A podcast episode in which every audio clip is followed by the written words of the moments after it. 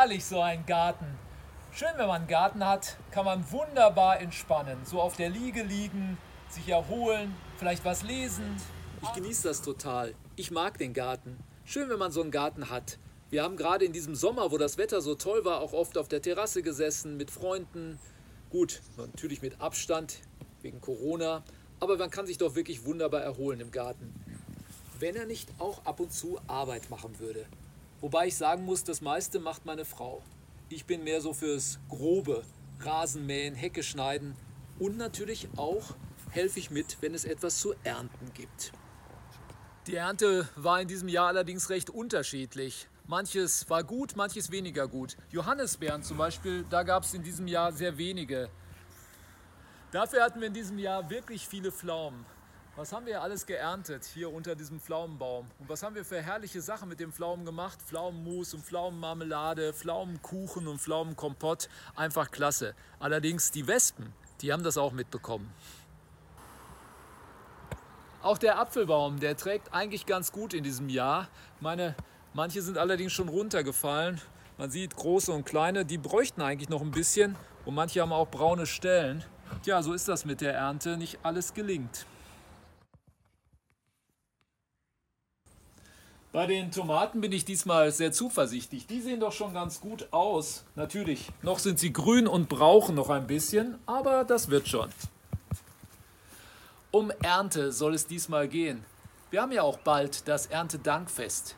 Mit diesem Fest verbinde ich immer ein Lied. Wir flügen und wir streuen. Die Melodie haben wir schon zu Anfang gehört und jetzt hören wir es nochmal mit Text. Wir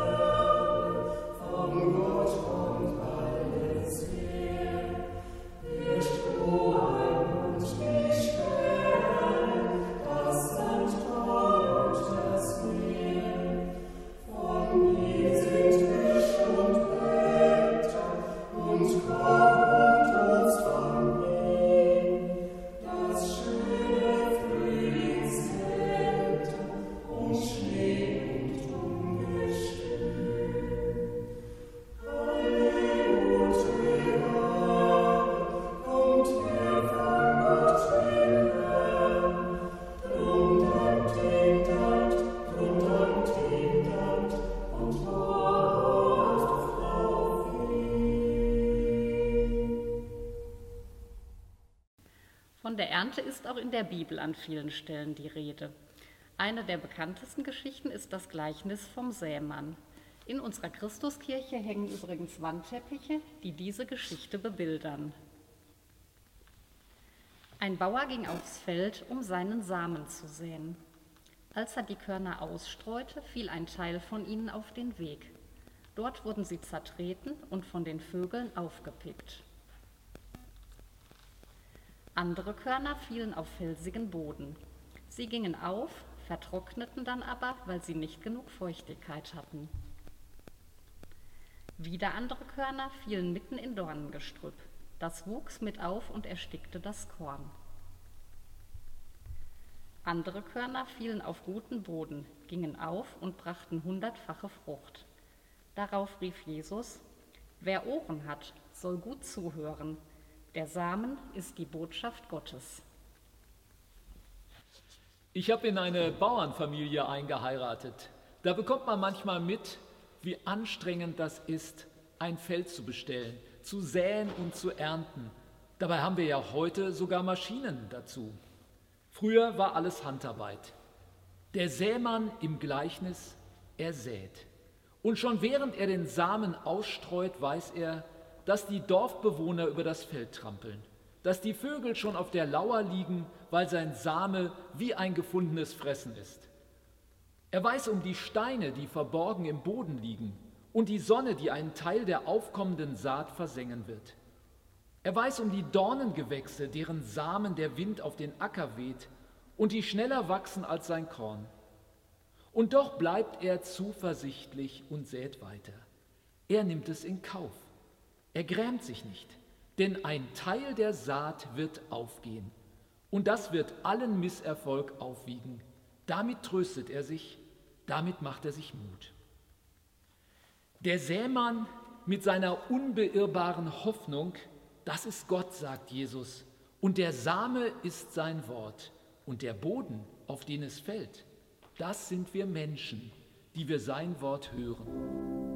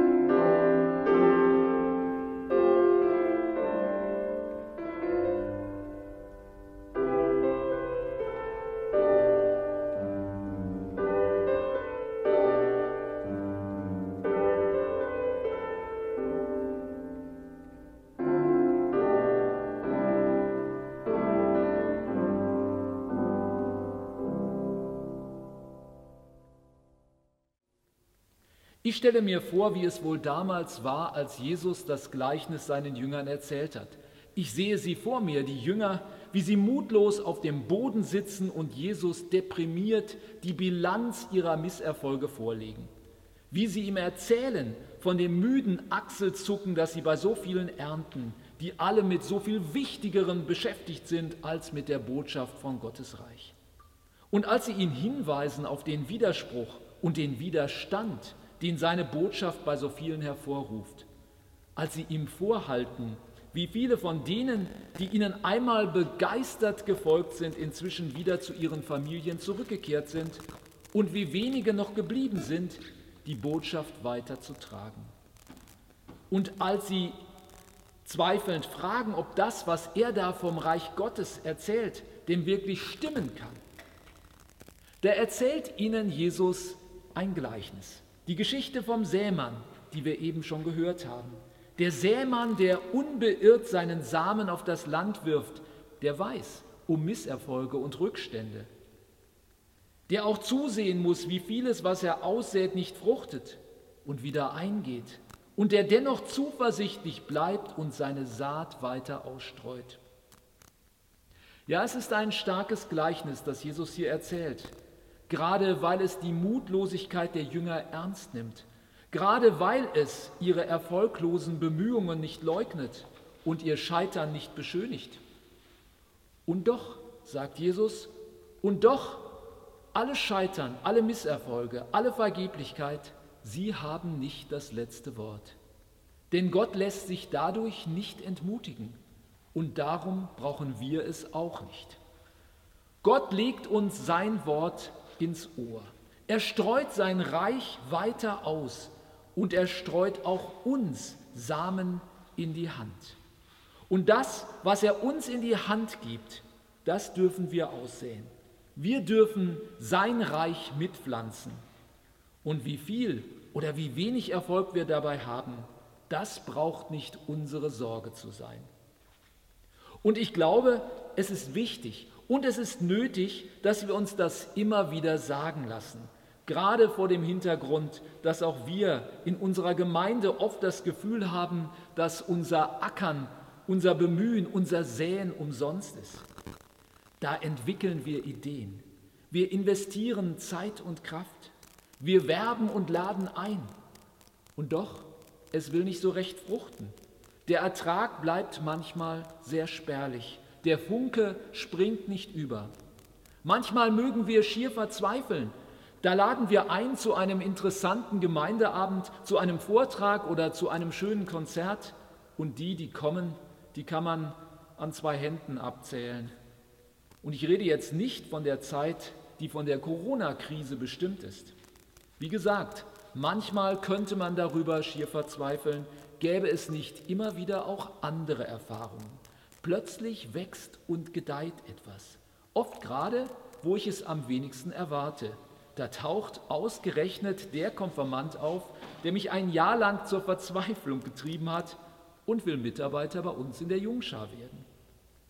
Ein Same, der vor vielen Jahren ausgestreut ist, er zeigt Früchte. Gottes Reich gewinnt Gestalt. Manchmal braucht es dafür nur einen langen Atem, das heißt das nötige Vertrauen und Geduld. Und das ist nicht nur in der Gemeinde so. So etwas erleben wir ja auch in anderen Lebensbezügen. Und so etwas haben Sie in Ihrem Leben ganz bestimmt auch schon erlebt. Da haben wir das Gefühl, wir kommen nicht weiter. Wir stecken fest, es tut sich nichts. Und plötzlich erleben wir, dass unsere Geduld belohnt wird. Manchmal höre ich das von Eltern, wenn sie über ihre Kinder sprechen. Gerade die Zeit der Pubertät ist ja wirklich sehr anstrengend und schwierig. Aus Kindern werden Jugendliche, aus Jugendlichen werden Erwachsene. Grenzen werden verschoben oder neu ausgelotet. Das ist anstrengend für beide Seiten. Viele Eltern haben das Gefühl, ich erreiche meine Kinder nicht mehr. Und mancher fragt sich vielleicht, bin ich ein schlechter Vater? Bin ich ein mieser Pädagoge? In solchen Phasen tut der Zuspruch derer gut, die das alles schon hinter sich haben. Sei geduldig, das wird schon. Die Dinge kommen wieder ins Lot, das kommt schon in Ordnung. Sie haben erlebt, das geduldige Säen war doch nicht umsonst. Im Verborgenen ist da was gewachsen, das nun aufblüht.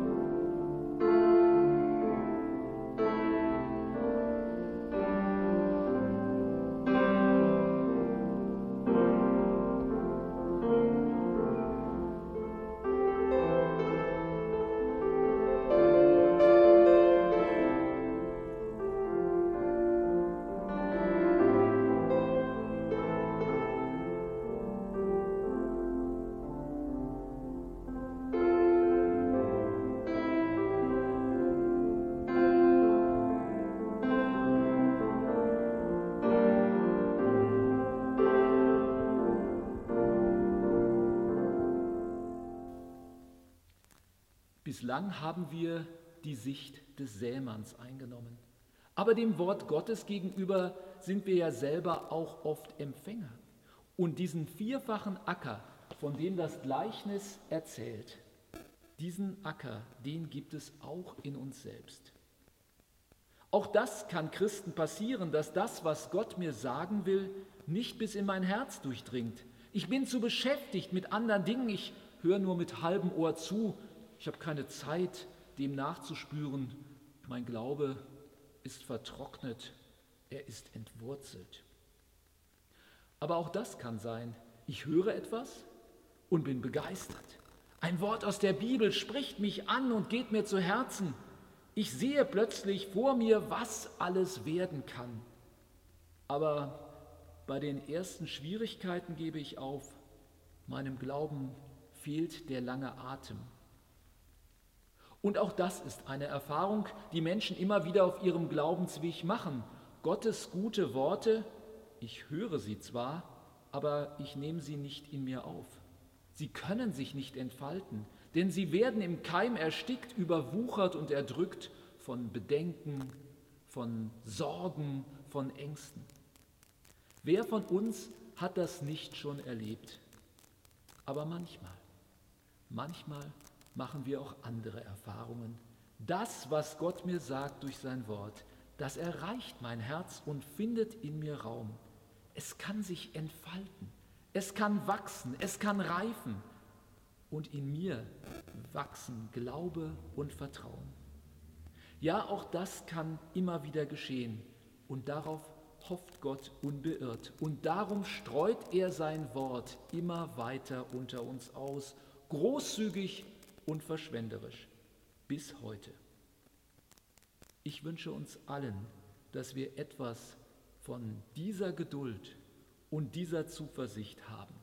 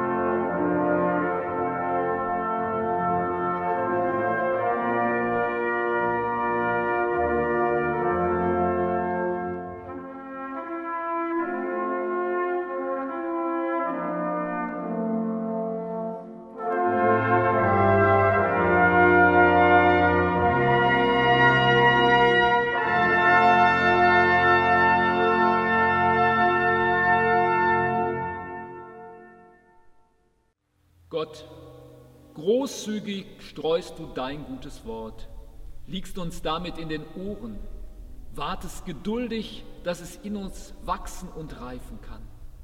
Dafür danken wir dir und zugleich bitten wir dich, schenke uns geduldige Hoffnung, dass die Saat zu ihrer Zeit aufgeht.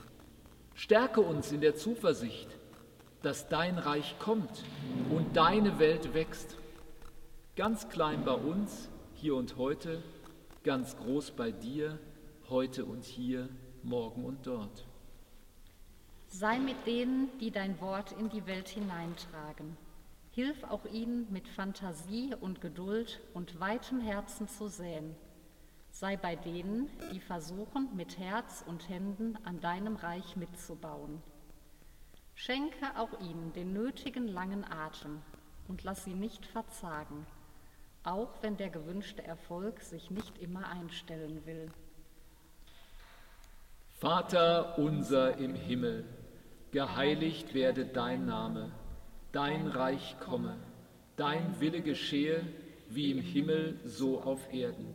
Unser tägliches Brot gib uns heute und vergib uns unsere Schuld, wie auch wir vergeben unseren Schuldigern.